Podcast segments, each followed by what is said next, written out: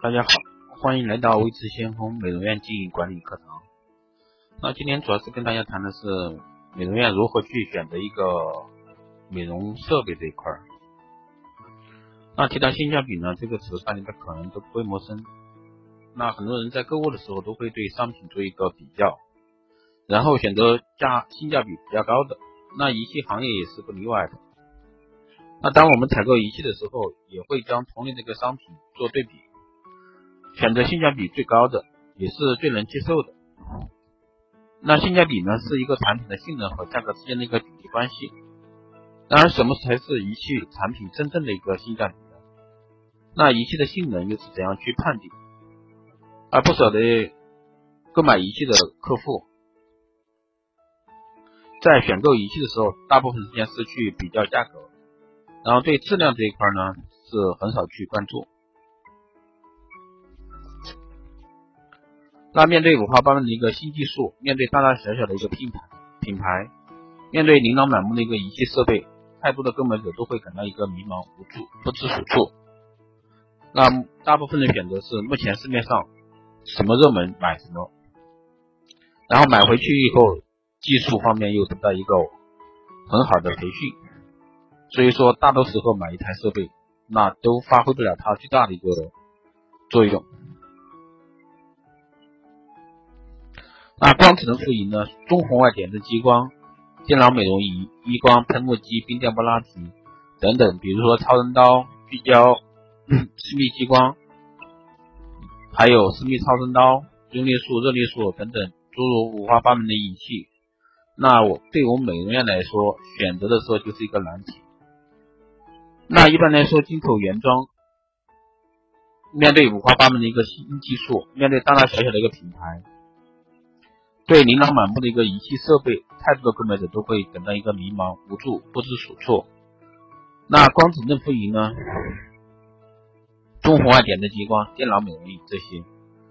那我们在选择的时候，可能就会去选择进口的、进口原装的，还是国内组装的、完全国产的？那哪一类才适合你？不论是大型的、中型的，还是小型的美容院，那仪器选择都是初期建设的一个重头戏。不要让你的钱花在由于头脑发热而想购的，之后被成为置于角落仅用于占用空间的一个废物。不要把留意力集中在那些食之无味、弃之可惜的积乐上。那我们在选仪器的时候呢，更多的是看重一个仪器的性价比，这是一个；第二个呢是它的功能功效，那包括它的一个后续项目的开发、市场前沿的一个判断。那在仪器行业呢，许多人依旧是想当然的认为产品和功能和价格之比就是性价比。那乍一看呢，这一说法肯定觉得很正确，但是深究起来其实并非如此。那仪器产品和其他产品有着很大的不同之处，尤是尤其是一些检测分析类的仪器，那分析仪器呢都用来做检测，那检测数据的一个精确度和仪器的质量息息相关。那因此，仪器的检测精度和检测结果的稳定性是仪器性能最主要的一个表现形式。也就是说，一个仪器的性能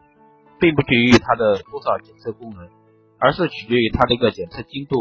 及检测结果的一个稳定性。那也有人会说，其实现在的市场上产品的功能都差不多，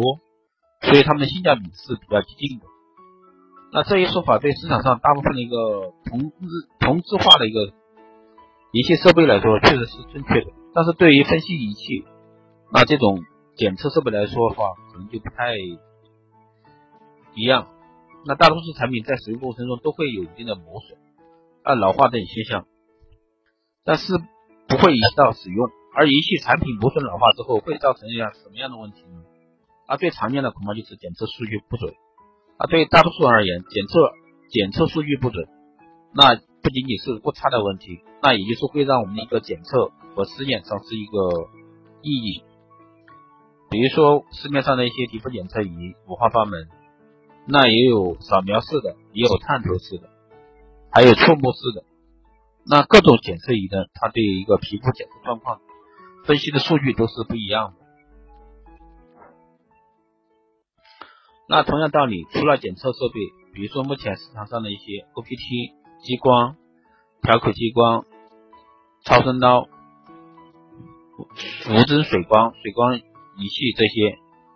那大部分仪器呢都是琳琅满目，品类很多。那我们在买的时候，该怎么样去选择？那大部分时候呢，是去考虑第一一个市场成熟度的问题，也就是说，一个厂家他生产仪器设备的时候，那这款的仪器市场投放度、投放量是多少？那第二个呢，就是考虑它的一个适用性，那符不符合你目前当下的一个美容项目的一个开展？那最后一个呢，就是市场前沿，你符不符合市场前沿的一个终端项目？那只有这三点结合在一起呢，那才是我们考虑仪器设备选择的重要性。那一般来说，目前我们大部分都会跟着市场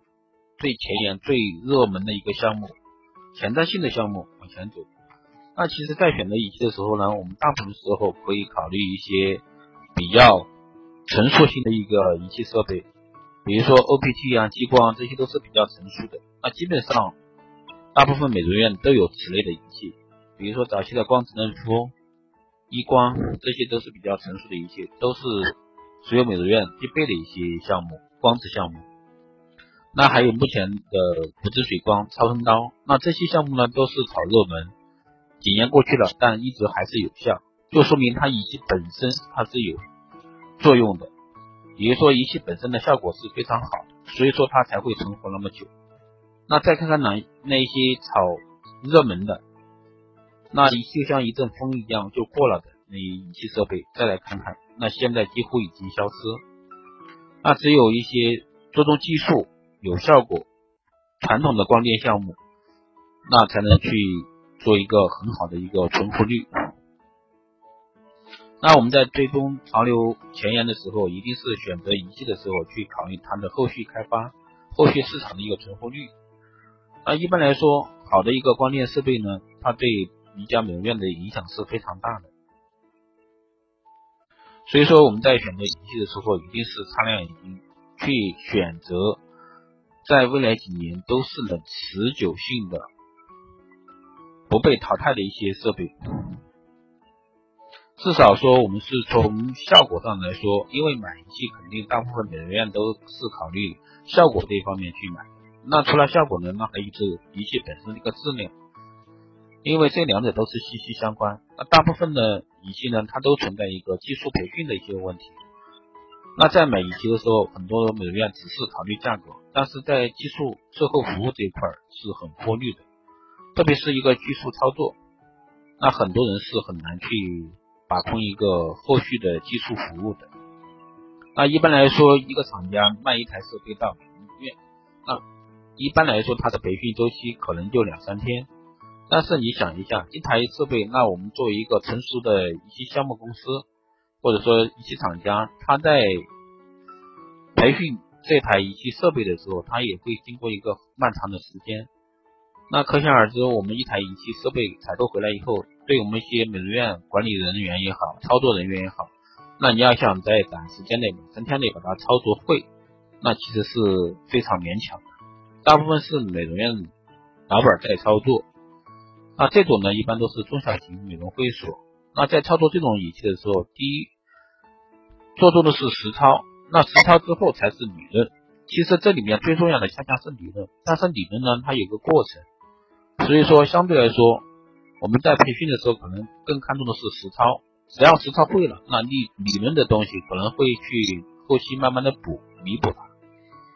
所以说，一台仪器开发的好与不好，关键在于第一，一个操作人员的一个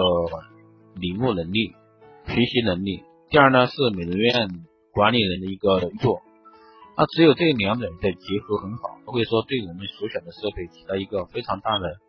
业绩提升，对我们美容院的一个经营层里的业绩提升，而不是说负面的。所以说，我们在选择性价比。高的美容仪器设备的时候，一定是不要盲目的跟风，一定是选择一个能存活率很久的一个仪器。所以说我们在考虑美容院光电项目的投入的时候，一定是擦亮眼睛。那好的，这一期的光电医美课堂就到这里，谢谢大家的收听。